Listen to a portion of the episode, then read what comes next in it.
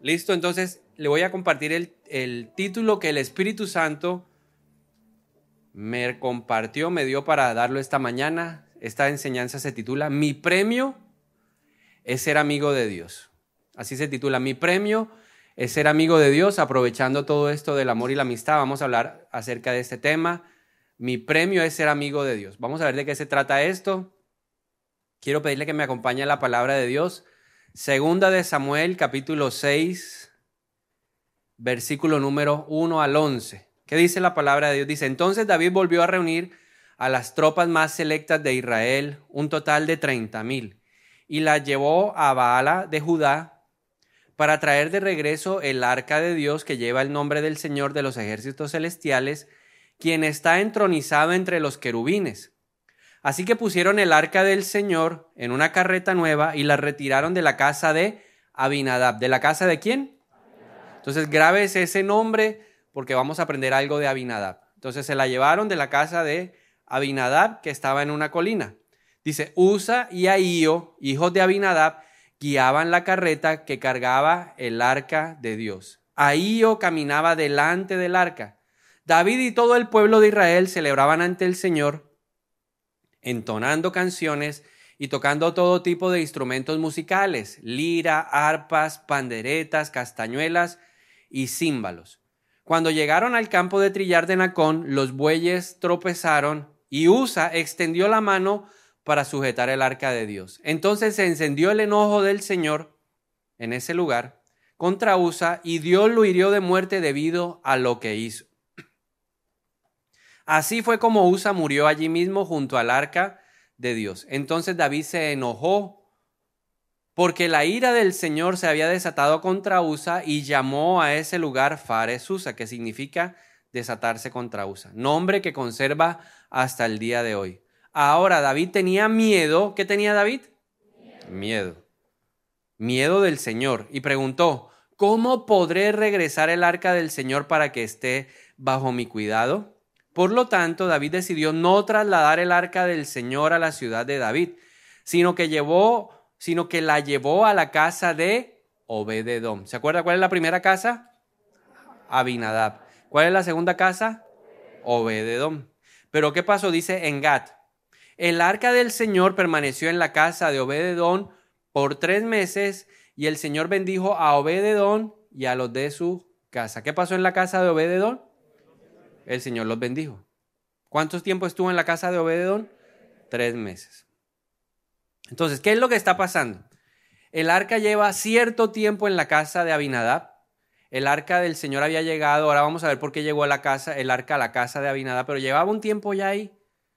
Y un día David dice en su corazón, un corazón conforme al corazón de Dios, él decide, voy a regresar el arca o voy a llevar el arca mejor cerca de donde yo vivo a Jerusalén. Y él quería que el arca estuviera ahí. Él quería levantarse por la mañana en el palacio, abrir las ventanas y ver que había adoración ahí cerquita de él. Que él podía ir corriendo en cualquier momento a donde estaba la presencia del Señor. Entonces tuvo en su corazón el deseo de llevar el, arca de la casa de Abinadab que quedaba en Kiriat Jereaim hasta Jerusalén. Pero en ese proceso vemos que David cometió algunos errores y fruto de esos errores Usa terminó muerto, ¿verdad? Entonces la Biblia dice que David iba entusiasmado, iba feliz, pero luego de eso la tristeza los abrazó, porque vino la muerte de Abinadab. Sin embargo, después de que David decidió dejar el arca en la casa de Obededón, el Señor nos dice lo siguiente en su palabra, segunda de Samuel 6:12.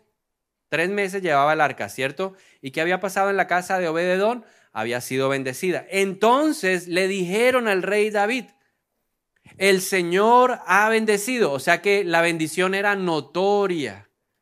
La gente ahora era testigo de que Dios había bendecido la casa de Obededón y se lo fueron a contar al rey y le dijeron, Señor, el rey, el Señor ha bendecido a los de la casa de Obededón, no solamente a Obededón, sino a todos los de su casa. Dice, a todo lo que tiene, a causa del arca de Dios. Ahora, importante mencionar que no era el arca, era la presencia de Dios la manifestación de la presencia de Dios. Entonces dice la Biblia que luego David fue y llevó el arca de Dios de la casa de Obededón a la casa de David con gran celebración. Listo, entonces eso me hizo preguntarme algo que se lo quiero compartir para que usted se lo pregunte. Tal vez usted se lo ha preguntado alguna vez que ha leído este pasaje. ¿Qué pasó en la casa de Obededón? ¿Por qué solamente tres meses fueron suficientes para que la bendición de Dios llegara a su vida? Que la bendición de Dios llegara a su familia. Que la bendición de Dios llegara a todo lo que tiene. ¿Qué fue? ¿Qué hizo? ¿Qué fue lo diferente? ¿Por qué en otros lugares Dios no se había manifestado como Él lo había hecho? Entonces, empecemos primero diciendo lo siguiente. Imagínese esta escena. David está ahí triste porque se murió Usa. Él tenía la intención de llevar el arca y había una gran celebración, pero la celebración se transformó en tragedia. Entonces David en ese momento, porque a veces cuando leemos la Biblia pasamos muy rápido, pero hay detallitos que pueden venir si uno se trata de imaginar lo que está pasando. Entonces piensa en ese momento, David no sabe qué hacer, tiene un temor profundo en su corazón porque no sabe cómo manejar la presencia de Dios. Él entendió que algo incorrecto había hecho y que fruto de esa mala decisión, pues Usa había muerto. Entonces ahora él está sentado ahí pensando, imagínese Usa ahí tirado, el arca ahí al lado de Usa, y él preguntándose, ¿qué hago yo con el arca? Seguramente uno de sus consejeros le dijo, David, aquí cerca de este lugar en Gad, hay un hombre que es un levita ¿Por qué es importante el detalle de ser levita? Porque el levita era una persona que conocía los detalles de cómo manejar la presencia de Dios. Entonces le dijeron, David, mientras resolvemos cómo llevamos el arca a la ciudad de Jerusalén a hacer lo que tú quieres, dejemos el arca ahí. Ese Señor sabrá qué hacer con ella.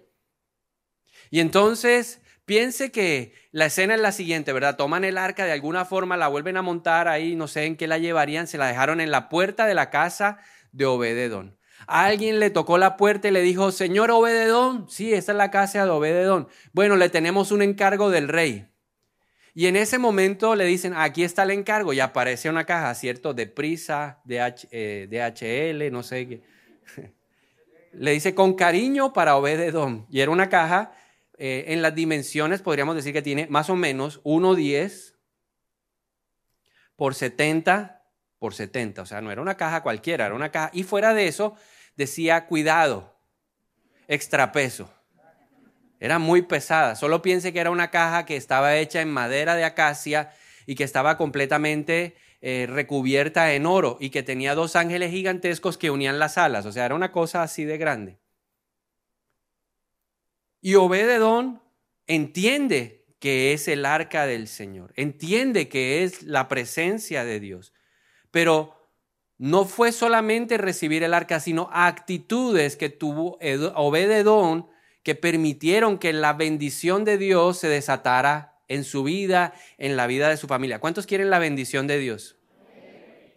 Lo importante no es la bendición, lo importante es el que da la bendición. Entonces vamos a aprender algunas cosas que hizo Obededón.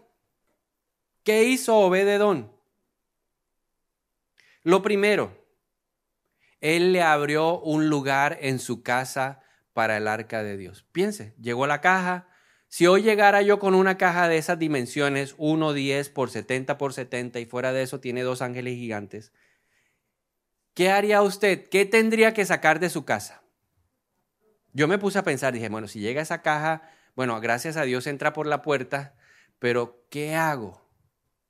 Tengo que sacar algo de mi casa. Mínimo la mesa de la sala o el sofá o la silla. Alguien me decía esta mañana, no, la cama, porque no tiene nada más sino la cama, entonces le tocaría sacar la cama de pronto. Pero algo hay que sacrificar, algo hay que hacer para abrirle espacio a la presencia de Dios. Entonces, lo primero que podemos aprender de Obededón es que hay que incomodarnos de cierta manera para que la presencia de Dios entre a nuestra vida, para que la presencia de Dios entre a nuestra casa. La pregunta es, ¿nos estamos incomodando? ¿Nos levantamos temprano en la mañana para que la presencia de Dios entre a nuestra casa?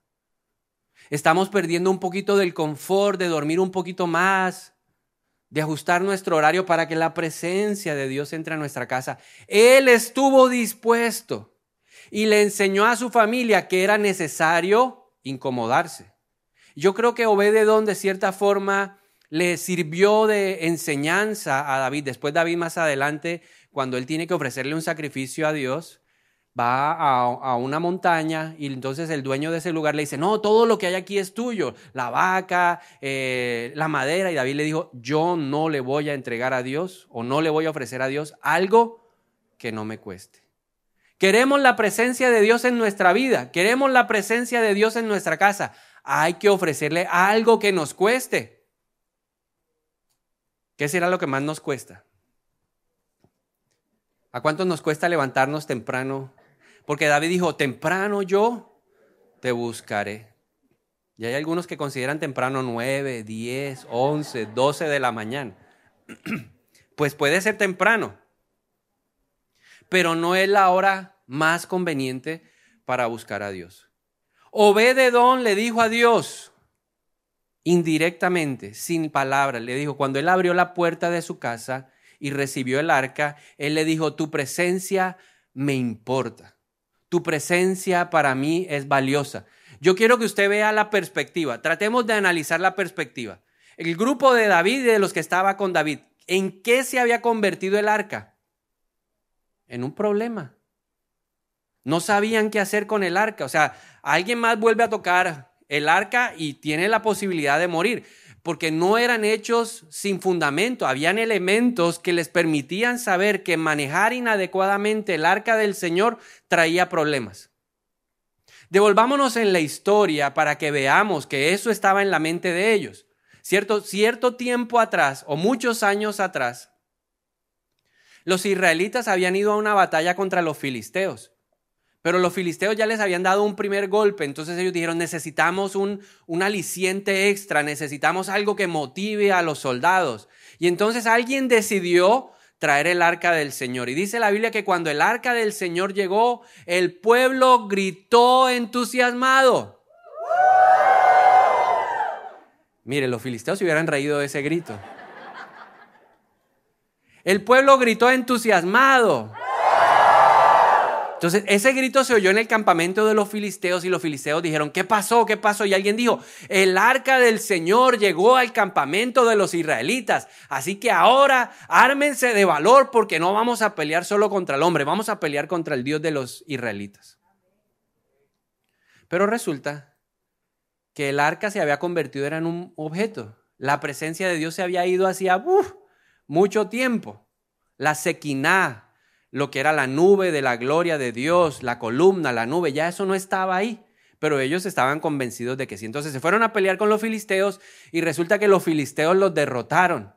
Y como parte del botín de guerra, se llevaron para Filistea el arca del Señor. Entonces, como ese botín era especial, lo pusieron en el templo del dios de los filisteos que se llamaba el dios Dagón. Y lo pusieron ahí. Y se fueron a dormir. Pero ¿qué pasó al día siguiente? ¿Cómo estaba el dios Dagón?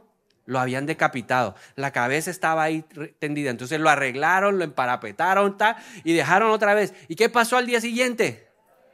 Otra vez. Entonces ellos dijeron, eso debe ser cuestión del arca. Y se la llevaron y empezó el arca a pasar por aquí, a pasar por allá. Y a donde iba el arca, habían problemas. Plagas, enfermedades. A donde llegaba el arca, esa gente tenía que problemas. Siete meses los filisteos dijeron, ¿qué hacemos con el arca?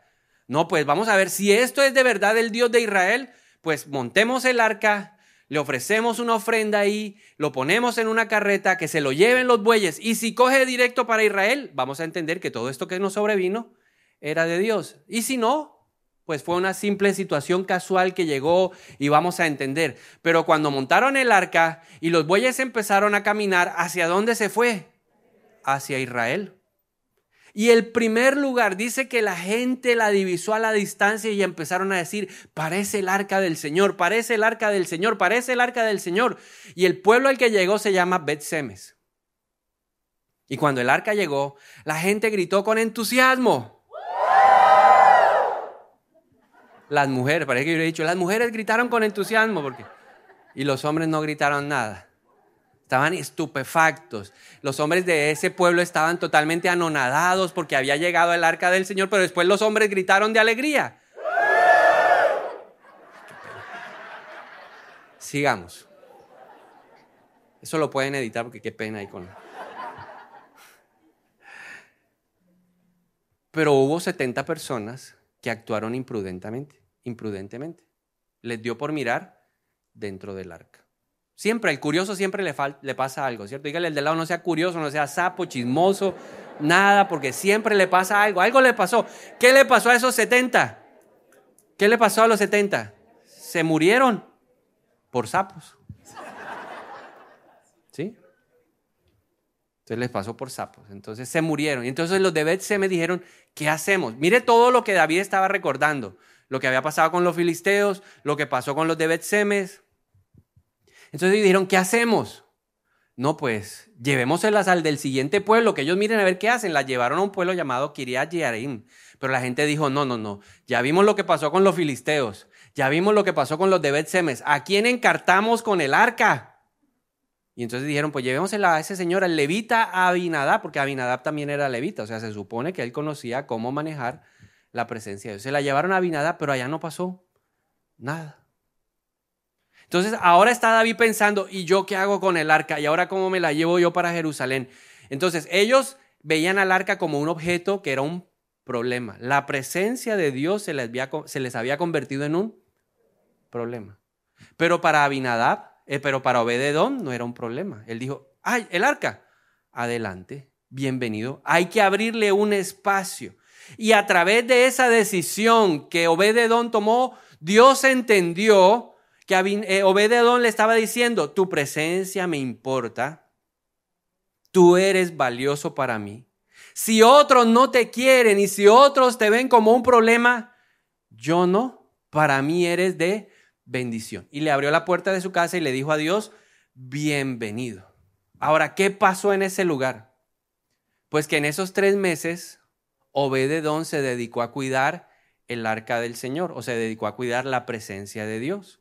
Le ofreció sus recursos. Yo me imagino, la Biblia no dice esto, o sea, no lo vaya a tomar, yo soy el que me lo imagino, en mi mente está eso, que Obededón todos los días sacaba la panolita, ¿cierto? Y sacaba y empezaba a limpiar el arca. Le hago una pregunta a los que alguna vez han tenido algún elemento de oro o de algún metal. Si usted no lo limpia, ¿qué le pasa? Se oscurece. Hace como un mes mi esposa me dijo, vamos a mandar a rodinar el anillo. Y yo me di cuenta, y dije, si hace rato que no lo limpio y estaba ya opaco, eh, había perdido, el mío es blanco, oro blanco con oro amarillo. Y todo parecía oro amarillo ya. O sea, ya se podrá imaginar hace cuánto no lo limpiaba. Yo creo que así le pasó al Señor en la casa de los filisteos, en la casa de Abinadab. Nadie lo limpiaba, nadie cuidaba. Yo creo que en la casa de Abinadab, es una suposición, en la casa de Abinadab decían, ay, sírvale a los pelados ahí en la, en la tapa esa. Y entonces allá desayunaban, ahí se servían el café, ¿cierto? Y dejaban la mancha de café. ¿Usted alguna vez ha visto esas mesas viejas donde la gente, y ahí le dejan la mancha, la marca? Bueno, así estaba. Pero Obededón empezó a qué? Yo voy a restaurar la presencia y voy a limpiar el arca. Y todo lo que él tenía, sus recursos, su tiempo y su servicio, lo puso a disposición de quién? De Dios. Entonces, en ese instante, Dios entendió a través del tiempo, de los recursos, del servicio, que todo lo que Obededón hacía no era por interés. Porque Obededón no tenía el arca por interés. Nadie la quería. Era un problema, pero para Obededón era una bendición. Y eso me deja entender lo siguiente. Obededón nunca buscó la mano de Dios. ¿Qué significa eso? que hay gente que busca la mano de Dios y la mano de Dios que representa el poder de Dios. Que Dios me sane, yo quiero que Dios me restaure, que Dios levante mis finanzas, que Dios traiga al hijo perdido, que Dios restaure el matrimonio. Hay gente que solo quiere la mano de Dios. La mano de Dios. Pero ve de dijo, no, yo no quiero la mano, yo quiero el rostro de Dios. Yo quiero ser como Moisés, un hombre que conoce el rostro de Dios. Entonces, cuando yo trato de buscar una palabra que me resuma todo eso que hizo Obededón en su casa, es la palabra amigo. Obededón se quiso hacer amigo de Dios. Dijo, yo quiero ser amigo de Dios. Yo le voy a dar lo mejor a Dios. Yo soy un buen amigo. Yo le quiero dar eh, lo mejor de mi tiempo. Yo le quiero dar lo mejor de mis recursos. Yo le quiero dar lo mejor de mi casa. Yo no tengo ningún problema en sacar el sofá para que la presencia de Dios esté. Yo no tengo ningún problema en que se vaya al comedor. Lo importante es que la presencia de Dios esté. Él no tuvo ningún reparo en eso. Y Dios dijo, verdaderamente, Obededón quiere ser mi amigo. ¿Y qué hace un amigo, un buen amigo por otro amigo cuando lo ve en necesidad? Hace lo que sea. Aún si tiene de lo que tiene, le quiere dar a ese amigo. Por eso a Dios le encantó la idea. Y Dios se convirtió en un gran amigo de Obededón. Por eso creo que en algún momento de su vida Obededón dijo, el premio, mi premio es ser llamado amigo de Dios. Para Obededón era una honra, era un privilegio, era algo digno de exaltación en su vida que él fuera considerado amigo de Dios. Ahora, algunas veces Pensamos que la historia de Obededón termina ahí. ¿Cuántos meses lo bendijo el Señor? Tres meses. En tres meses era evidente y algunos quedamos, nos quedamos ahí en la historia y dijimos, ah, muy bueno, Obededón, tres meses. Pero cuando estudiamos a Obededón, nos damos cuenta que como amigo de Dios, su historia con el Señor no acabó ahí. Primera de Crónicas 15, 17 al 18. Ya hemos visto que el Señor lo bendijo a él y a los de su casa. Pero miren Primera de Crónicas 15, 17 al 18, dice, de modo que los levitas nombraron a Hermán, hijo de Joel, junto con sus hermanos levitas, Asaf, hijo de Berequías, y Etán, hijo de Cusaías, del clan de Merari. Los siguientes hombres fueron elegidos como ayudantes. Zacarías, Jaasiel, Semiramot, Jehiel, Uni, Eliab, Benaía, Maseías, Matatías, Elifel, eh, Mignías y los porteros Obededón y Geel. Por si está orando por un suegro, un yerno, puede orar por uno de estos. Señor, mándame a, a, a a Maseías, a Matatías. Pero ¿quién estaba nombrado en medio de esos? Obed Edón. O sea que la historia entre Dios y Obededón no terminó en la casa. Resulta que David, cuando ve que hay bendición en la casa de Obededón, decide llevar el arca, pero bajo los parámetros de Dios. Y el arca llega a Jerusalén y el arca es colocada en una tienda. Y David dice, vamos a restaurar la adoración o vamos a establecer adoración a Dios 24/7, porque lo importante es su presencia. Su presencia es la que da descanso, su presencia es la que sana, su presencia es la que restaura, su presencia es la que bendice. Eso dijo David. ¿Y a quienes nombró? A gente competente que sabía cómo cuidar el arca del Señor. Ya Obededón había demostrado que era un hombre competente en cuidar el arca, era una persona competente en cuidar la presencia de Dios. Por eso Dios no tuvo reparo para bendecirlo. La palabra bendición, cuando usted la busca en el original, cuando usted va al hebreo y busca bendición, significa dar poder para prosperar en todas las áreas de la vida. Y eso es lo que la gente veía. Oiga, Obededón tiene poder de Dios para prosperar. Prosperó en lo ministerial. Aquí está prosperando ministerialmente o espiritualmente, porque esa es la primera bendición que Dios nos quiere dar como amigos. No quiere que tú seas cualquiera. Dios quiere que tú seas un hombre grande o una mujer grande en el reino. Todos somos importantes para Dios. Todos somos necesarios en el reino. Hay cosas que no se están haciendo, no se, no se están ejecutando porque no las estamos poniendo en acción conforme al llamado que Dios nos ha hecho. Pero Obededón estaba prosperando. Él había buscado primeramente el reino de Dios y las demás cosas estaban siendo añadidas. Obededón era un hombre que tenía la mano de Dios sobre su vida. Por eso él prosperó, como dice tercera de Juan 1.2, amado, yo deseo que seas prosperado y que goces de buena salud, así como prospera tu vida espiritual. ¿Por qué prosperaba espiritualmente? Porque amaba a Dios, porque era amigo de Dios y lo demás venía como consecuencia de esa relación. Primera de Crónicas 26, 4 al 5. No solamente Obededón estaba prosperando.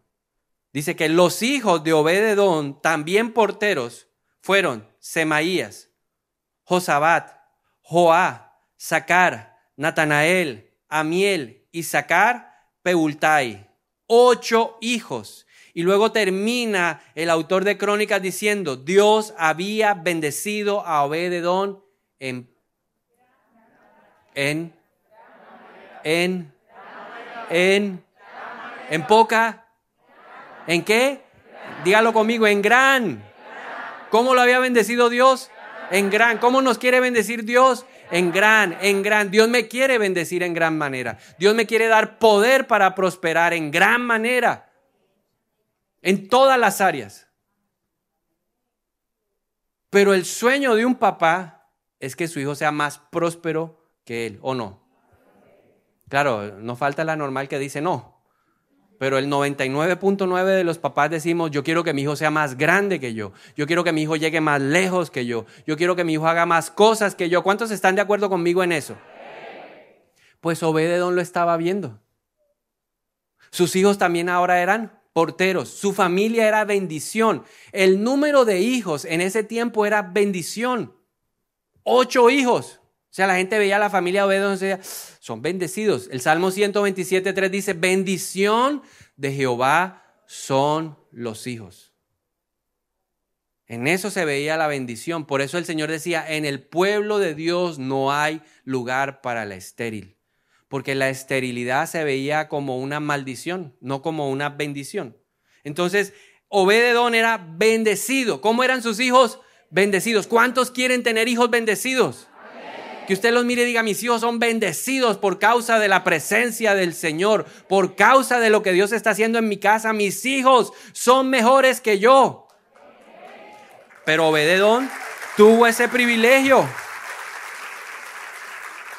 Obededón era amigo de Dios. Pero ahí no termina. Primera de Crónicas 26, 8. Uno diría, uy, Dios lo ha bendecido en gran manera, pero ahí no terminó. Dice, todos estos descendientes, todos, entre ellos, sus hijos, y ahora quiénes? Los nietos. O sea, Dios no se conformó, dijo, Obededón, te voy a bendecir a ti. Pero es que tú eres tan buen amigo mío que yo voy a bendecir a tus hijos. No, la bendición de Dios no termina ahí. Él dijo, Obededón, tú eres tan buen amigo que yo voy a bendecir ahora a tus nietos. Y la Biblia dice que en total eran 62 familiares. Todos bendecidos en gran manera por causa de quién? De la presencia de Dios. Porque un día, cuando nadie quería el arca, cuando nadie quería tenerla cerca de él, él aceptó abrir la puerta de su casa tomó una decisión que ahora está trascendiendo las generaciones. Pero lo que me impacta de Primera de Crónicas 26.8 es que dice la palabra de Dios que sus hijos, sus nietos eran competentes y muy capaces. O sea que Dios los había puesto en un lugar de honra en su trabajo. ¿Cuántos quieren ver a sus hijos prosperando en el trabajo? Es que mi hijo es eh, ahí bien reconocido en la empresa. Mire, le subieron el sueldo porque es que nadie trabaja como él. Pero no es porque él tenga fuerza. Porque el Señor le dijo a Israel, cuando tú vayas a entrar a la tierra que yo te voy a dar, no olvides quién te da poder para hacer riquezas ¿Quién es el que da poder? ¿Quién es el que tiene el poder y la autoridad para bendecir a alguien? Dios. Entonces, imagínese a Obededón años después mirando a sus hijos. Obededón mirando a sus nietos diciendo, gracias, porque lo que tu presencia ha traído a nuestra vida es solo bendición, porque eso es lo que Dios trae. Porque la Biblia dice, todo lo bueno viene del Señor. Y eso es lo que quiere hacer en nuestra casa, es lo que quiere hacer en nuestra familia, es lo que quiere hacer en nuestra descendencia. Dios no quiere trabajar contigo únicamente, sino con tus generaciones. Por eso la Biblia dice que sí, el pecado afecta a la tercera y la cuarta, pero la bendición de Dios a cuántas generaciones llega? A mil. Y alguien estuvo dispuesto a pagar el precio para que mil generaciones fueran bendecidas. Primera de Crónicas 26:15 dice, la puerta del sur, la puerta, del la puerta de la tienda de reunión y del templo y del palacio, ¿le tocó a quién? A Obededón. ¿Y de qué quedaron encargados sus hijos? Del depósito. La puerta sur era la puerta más importante. Cuando uno analiza a Jerusalén y cómo estaban las puertas distribuidas, la puerta sur era la puerta que conectaba el palacio con la tienda de reunión. O sea, que quién pasaba por ahí cuando iba a camino a adorar a la, tienda, ¿quién pasaba por ahí? David. O sea, que ¿quién tenía la oportunidad de hablar con el rey? Obededón. ¿Quién estaba cerca del rey? Obededón. ¿Qué dice la Biblia? Sé diligente y te sentarás con reyes. Pero ¿quién es el que nos va a sentar con los reyes? Dios. Ay, pero ese cómo ha crecido, y ese por qué lo ascendieron, y ese por qué, ay, y el jefe todo el tiempo con él. ¿Y por qué? Ay, ¿cuál es la preferencia? Y la gente hablando, pero es por causa de la presencia de Dios. ¿Y por qué todos los clientes se le van para allá? ¿Y por qué si ese es el mismo banco aquí y allá y mire, están pegados? ¿Y por qué se, se vive llenando y este no? Porque la presencia de Dios está en ese lugar. Pregunta, ¿quién hizo todo eso posible en la vida de Obededón? Dios. ¿Por qué? Porque Obededón era amigo de Dios. Entonces eso me lleva a hacerme una pregunta que se la quiero compartir para que usted se la haga. ¿Qué clase de amigo de Dios quieres ser tú? Hay tres clases de amigos. Proverbios 19:4 dice, ten mucha plata y te abundarán qué? Los amigos. Pero esa clase de amigos, ¿cómo los podemos llamar? Interesados. O sea, clase número uno de amigos, los interesados. Ah, yo soy amigo de Dios porque Él me puede bendecir. Yo soy amigo de Dios porque Él me puede pagar la deuda. Yo soy amigo de Dios porque Él me puede sanar. Yo soy amigo de Dios porque Él me puede sanar el matrimonio. Yo soy amigo de Dios porque puede salvar la empresa. Hay gente que es amiga de Dios por eso. Hay gente que le gusta así. Pero ¿Dios los verá como un amigo? Esa es la pregunta. Segunda clase de amigos, los temporales. Está ahí un periodo de tiempo y luego se fue. Abinadab. Llegó el arca. ¿Sabe cuánto tiempo duró el arca en la casa de Abinadab? Se dice que 70 eh, años. Cuando leemos Primera de Samuel capítulo 7, que dice que el arca fue llevada de, por los de Kiriab Yerin a la casa de Abinadab, dice que duró 20 años y la gente desesperada porque la presencia de Dios no llegaba. Pero luego vino el periodo de Saúl, que son 40. Más 20, 60. Y luego algunos dicen que ya David llevaba 10 años tratando de consolidarse como rey, así que eh, no había podido tener la oportunidad de traer el arca, o sea, 70. ¿Y en la casa de Abinadá qué pasó? 70 años y qué había pasado? Nada. Amigos temporales, hoy sí, mañana. Chao, chao. Hay gente así también en la iglesia, vienen, ah, y luego no, se van. Y ya, se perdieron la oportunidad. Pero hay una tercera clase, que son los amigos permanentes. Y sin duda, Obededón fue un amigo permanente de Dios, lo bendijo a él. Luego bendijo a sus hijos, luego bendijo a los hijos de sus hijos y sus generaciones fueron, benditas por causa de una amistad que empezó con Obededón. Esa es la verdad. Entonces la pregunta es, ¿qué clase de amigo quieres ser tú? Cuéntele al de lado, ¿qué clase de amigo quieres ser? Yo estoy seguro de que no, no todos queremos ser amigos permanentes. Levante la mano el que quiere ser amigo temporal. ¿Amigo por interés? ¿Amigo permanente? Amigo permanente. Entonces, ¿queremos ser amigos de Dios? Ábrale la puerta de su casa. Y no solamente se conforme con abrirle la puerta de la casa, porque Abinadab también lo hizo, él le abrió la puerta de la casa.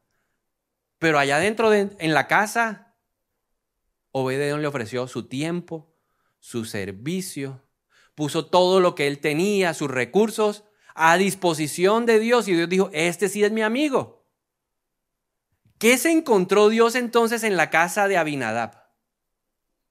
¿Por qué a Dios no le llamó la atención la casa de Abinadab si estuvo 70 años? Acá solo estuvo tres meses. Pero en tres meses Dios hizo múltiples cosas. Acá tanto tiempo y por qué no se manifestó. ¿Qué encontró? Yo creo que encontró dos cosas. Número uno, pecado. Cuando Dios ve pecado, no como un accidente, sino como un estilo de vida, la presencia de Dios no está. Usted puede decir que está, usted puede ver ahí la caja, usted puede ver el arca, pero la presencia del Señor no está. Ah, pero yo voy a la iglesia, pero es que el Señor no está. Pero es que yo me conecto en el equipo y, no pasa nada en mi vida. Es que el Señor no está. Dios no está. Porque Dios, aunque es omnipresente, Él no se manifiesta en todos los lugares. Usted dice, pero el vecino que va y hace lo mismo que yo, a ese sí yo lo veo prosperar. Y yo dele que dele, llevo 70 años en la iglesia y nada. Y este acabó de llegar y véalo, eso es explosiones de bendiciones. ¿Pero por qué? Porque la bendición no es proporcional al tiempo que llevas, sino a la actitud del corazón. Porque Dios dice, yo no busco sacrificio, yo busco es obediencia. Entonces en esa casa obedecen, en esta casa no, llevan 70 años pero siguen siendo rebeldes, tercos, llevados de su propio parecer, son indolentes a la presencia, siguen ahí haciendo lo que quieren y acá no. Acá se sujetaron a la palabra, le hablaron una sola cosa, la pusieron en acción y dijo, ahí, ahí quiero estar yo. Porque Jesús dijo, oiga, ¿ustedes me aman? ¿Ustedes quieren ser mis amigos? Obedezcan mi palabra. Entonces, el pecado enemigo número uno de la presencia de Dios. Y enemigo número dos, la familiaridad. ¿Qué encontró Dios en la casa de Abinadab? Familiaridad. La gente se habituó. La gente no tenía problemas. Se sentaba ahí y ponía la taza de café en el arca y se la tomaba. Y el arca se volvió, fue eso, una mesa más. La presencia de Dios se volvió eso menospreciaban y así a veces vemos las cosas de Dios. La iglesia, entonces la menospreciamos. ¿Quién va a predicar? No, va a predicar la pastora Rosalba. Se lo digo porque pasó. El día que predicó la pastora Rosalba volví a ver otra vez una cantidad de personas que nunca veía. Ahí estaban todas. Y al final había grupo y todo esperándola. Que me ministre, que me ministre, que me ministre. Pedían. Ella me mandó a llamar. Yo le decía, pero ella no ha llamado a nadie. Ella no me ha dicho a mí nada. ¿Lo conoce de antes? No, no, pero ella me dijo en el evento de mujeres que viniera con mi marido. Le dije, bueno, entonces venga la próxima semana. Siga, aprenda a valorar, aprenda a apreciar. La familiaridad trae menosprecio, irreverencia hacia las cosas de Dios, hacia la casa de Dios, trae incredulidad. El domingo pasado se bajó la profeta y había gente desesperada detrás de ella. A mí, a mí, a mí, a mí. Pero es que no es la profeta, es la presencia. Es Dios.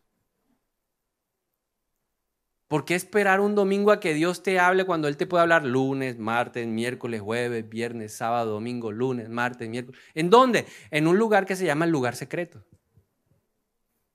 Que fue profetizado por Jesús primero. Dijo, oiga, todo el que entra al lugar secreto mi Padre lo va a recompensar en público. ¿Dónde te va a hablar Dios a ti? Es en el secreto. ¿Por qué esperar a que otro te diga, ya tú, el de camisa raya, yo? No, no, el de atrás, no. Resulta que tenía la misma camisa que tú.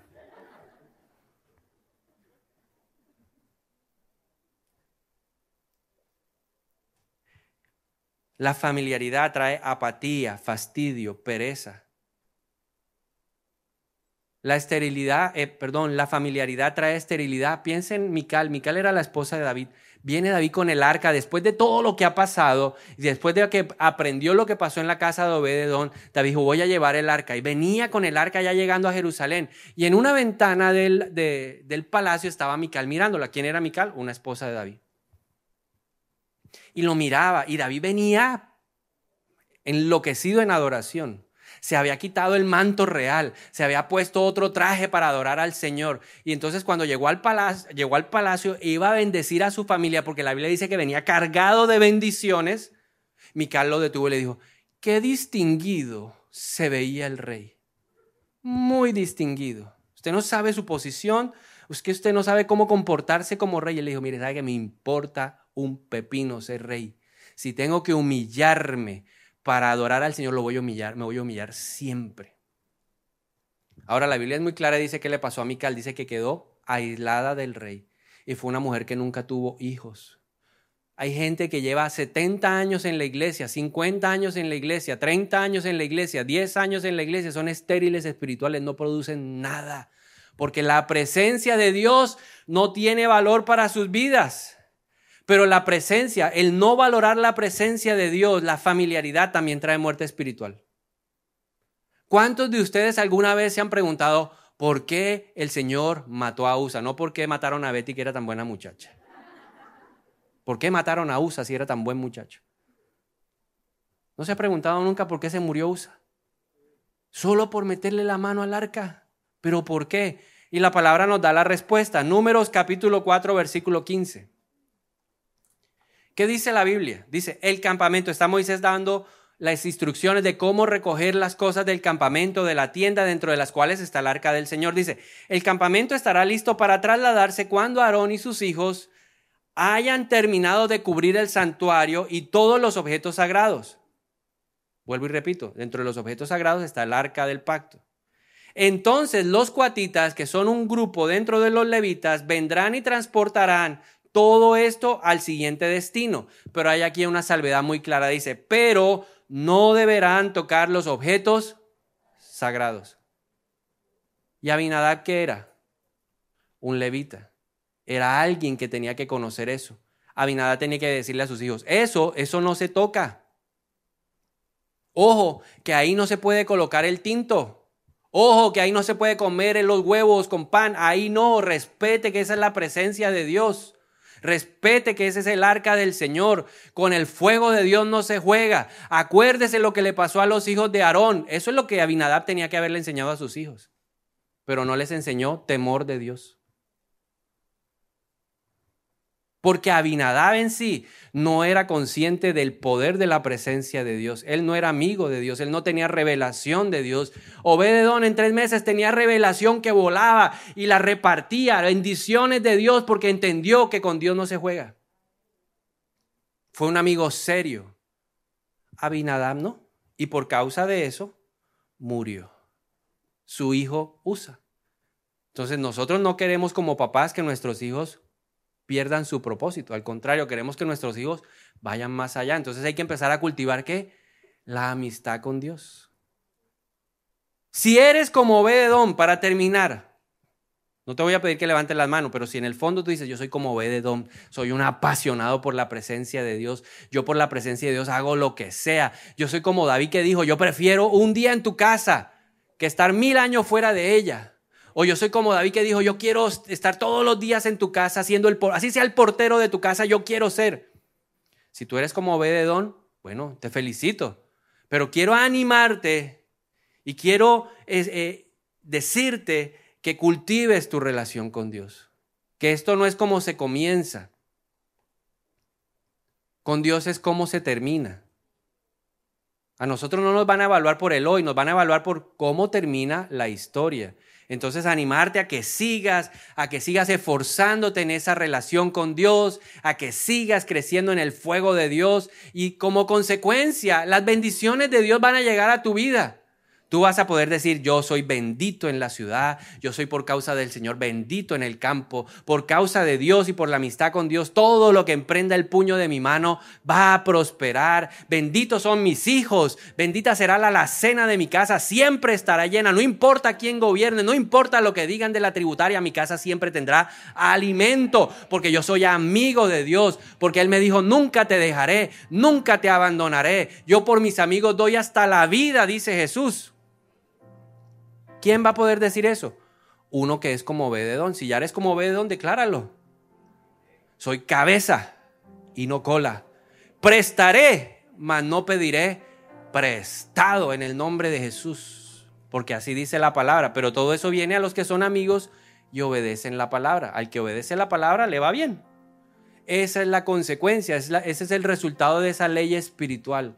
Pero si no eres como Obededón, sino que te pareces más a Abinadab y hoy sientes que tu relación está seca, sea por pecado o sea por familiaridad, te invito a lo siguiente. Dos cosas, tres cosas. Número uno, arrepentimiento. Arrepiéntete y dile, Señor, he perdido tiempo valioso. No he cultivado una relación de amistad contigo. Perdóname porque he sido un amigo interesado. O perdóname porque he sido amigo por temporadas. Tres meses sí, seis no, luego dos sí, luego ocho no. Yo quiero ser un amigo permanente. David tuvo una mala temporada en su vida. Y listo, a él lo persiguieron y todas muchas cosas que él vivió difíciles, pero la más difícil fue estar lejos de Dios. Él se dio permiso, él se dio licencia de unas vacaciones en su amistad con Dios. Su pecado con Betsabé lo alejó del Señor. Y él en el Salmo 32 le dice, ay Dios, oculté mi pecado y yo me iba consumiendo. Pero te confesé mis transgresiones, me aparté de ellas y alcancé tu misericordia. Volví a restaurar mi relación contigo, Dios. Y más adelante, en el Salmo 51, en medio de su reflexión por su pecado, él le dice, Señor, Salmo 51, 11 al 12 me dice, Señor, no me expulses de tu presencia. No me quites tu Espíritu Santo. Restaura en mí la alegría. David había perdido la alegría porque el gozo del Señor es lo que nos hace fuertes. Y David le dijo, restaurame, restaurame.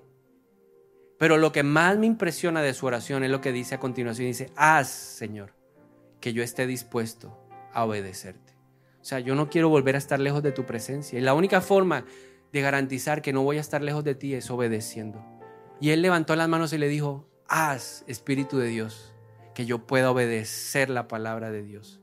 Y esa tiene que ser nuestra oración diaria, permanente. Haz que yo pueda obedecerte. Espíritu de Dios, haz que yo esté dispuesto a obedecer la palabra. Luego del arrepentimiento, ábrele un lugar a Dios. Apocalipsis 3:20 dice, He aquí yo estoy a la puerta y llamo. Si alguno oye mi voz y abre, yo entraré, dice el Señor, y cenaré con él. Intimidad otra vez. Pero ¿qué hay que hacer? Hay que abrir la puerta. Hoy Dios está tocando la puerta de más de una persona en este lugar. Dios está tocando la puerta de aquellos que se sienten como Abinadab, que llevan años, años y el fuego de la presencia de Dios se fue, se perdió, se apagó. Hay familiaridad, hay cotidianidad, hay rutina, hay pereza, hay apatía. Hoy el Señor está tocando, te está diciendo, hey, oye mi voz. He aquí, yo estoy a la puerta, yo llamo, ábrela, abre la puerta, abre la puerta. Tú tienes que pararte a abrir la puerta. Para que puedas pasar al tercer punto, que es disposición. No basta con querer. Ay, si yo quiero. Hay que disponerse. Hay que disponerse. ¿Qué le dijo David a Dios? Señor, yo soy el siervo que brama por las corrientes. Como el siervo brama por las corrientes de las aguas, así clama mi alma por ti, oh Dios. Mi alma tiene sed de ti y mi cuerpo te anhela. Señor, temprano yo te buscaré. De madrugada yo me acercaré a ti le dijo en el Salmo 143, 6, hacia ti extiendo mis manos. Me haces falta, Señor. Me haces falta. El hombre conforme al corazón de Dios le dijo, me haces falta. Soy la tierra seca que necesita tu agua, Señor. Y David se sintió la llenura. Porque él le dijo, Señor, no me quites tu espíritu. Mejor renueva un espíritu recto dentro de mí. Renueva, que el Señor renueve hoy el espíritu de aquel que dice yo necesito salir de la comodidad. Que el Señor renueve el espíritu de aquellos que dicen yo caí en la familiaridad. Yo caí en la rutina. Que el Señor renueve el espíritu de aquellos que dicen, Señor, te oculté mi pecado, pero yo he sentido el peso de tu mano, el peso de tu disciplina. Pero sé que tú eres clemente, sé que tú eres misericordioso, sé que tú eres grande, grande, grande en amor y que aún, a pesar de mi error, quieres bendecirme. Que el Señor renueve el espíritu de aquellos que tenían pereza, que tenían desidia, que tenían apatía, que habían menospreciado la unción de su casa. Que aquellos que necesiten hoy decir, yo quiero estar en la casa de Dios todos los días, que hoy el espíritu de esas personas se ha renovado por el poder del Espíritu Santo. Porque ¿quién tiene la capacidad de renovar el corazón del hombre? ¿Quién puede quitar el corazón endurecido? ¿Quién lo puede hacer? Solo el Espíritu de Dios. Te quitaré el corazón de piedra y pondré en ti un corazón de carne. Un corazón sensible, un corazón dócil, un corazón que pueda oír la voz del Señor, el susurro apacible del Señor que dice, ve a la izquierda, ve a la derecha, mantente recto delante de mí. Es lo que Dios quiere hacer hoy con aquellas personas que se han dispuesto de corazón y que reconocen en su vida que son como Abinadab, que han descuidado el tesoro más valioso, que han descuidado lo lo que puede enriquecer la vida de una persona. No es el oro, no es la plata, no son los bienes. Es la presencia de Dios. Es Él. Él es la fuente. Él es el motor. No necesitamos que la esposa nos diga, haz esto, vamos, corre, va, uh, al papá, a la mamá diciendo, no lee la Biblia, al líder diciendo, ya viniste, no te he visto en la iglesia, estás perdiendo la pasión. No lo necesitamos. Necesitamos la voz del Espíritu diciéndonos, aviva el fuego que hay en tu corazón. Y si tú eres uno de ellos, simplemente te invito a que ahí donde estás levantes tus manos. Si tú has perdido en realidad el primer amor del que habla Apocalipsis, solo levanta tu mano y dile, Señor, me he enfriado. Señor, estoy pasando la peor temporada de mi vida. Lejos de ti, yo nada puedo hacer. Separado de ti, yo nada puedo hacer, Dios.